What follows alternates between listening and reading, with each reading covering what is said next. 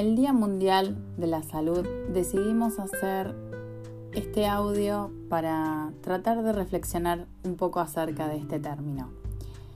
Cuando queremos definir la salud, tendemos primero a definirla por la negativa, es decir, no es enfermedad. Pero ¿qué es estar saludable?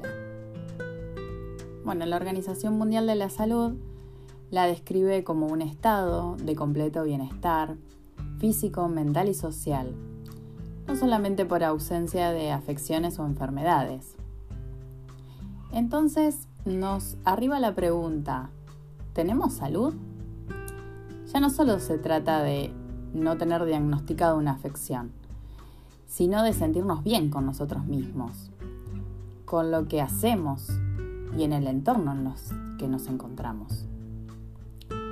¿Se preguntaron alguna vez qué es lo que nos enferma? ¿Qué es lo que nos quita nuestra salud? O mejor aún, ¿identifican aquello que les gustaría cambiar en su vida? Cuando nosotros lo visualizamos, estaríamos dando ese primer paso para comenzar ese proceso de cambio. Después de poder escribir estas palabras, nos planteamos con mi compañera un poquito más allá, ¿no? Entonces tratamos de pensar un poco más el término a nivel social. Y tal vez pensamos en un término que tiene que ver con la idealización, ¿no? La idealización de la salud.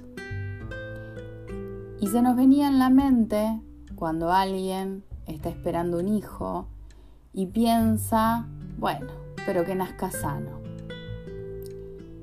cómo se marca desde el inicio una huella, suponiendo que si hay una enfermedad, todo será dolencia. Se olvida la resiliencia en la enfermedad y se categoriza el dolor. Se anticipa la tristeza. Si algo malo ocurre, ¿qué recursos tendrá esa persona para superar o para atravesar esa situación?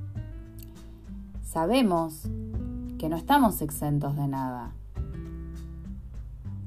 ¿Podemos ser felices en la enfermedad? Probablemente no, no podremos ser felices si concebimos a la enfermedad desde un lugar del sufrimiento. Aquellos que atravesaron alguna dolencia o que acompañaron a un ser querido que vivieron los procesos y que aprendieron la importancia del día a día, seguramente tengan hoy una nueva visión de la salud y la enfermedad. Los invitamos a reflexionar acerca no solamente del concepto, sino también de eh, esto que lo hemos llamado la idealización de la salud y nos gustaría que ustedes puedan compartir con nosotras eh, sus opiniones, sus experiencias y si han pasado por aquella situación traumática, eh, tal vez que nunca la hubiésemos elegido, pero que hizo que pudiéramos resignificar estos dos términos, salud y enfermedad. Bueno, muchas gracias.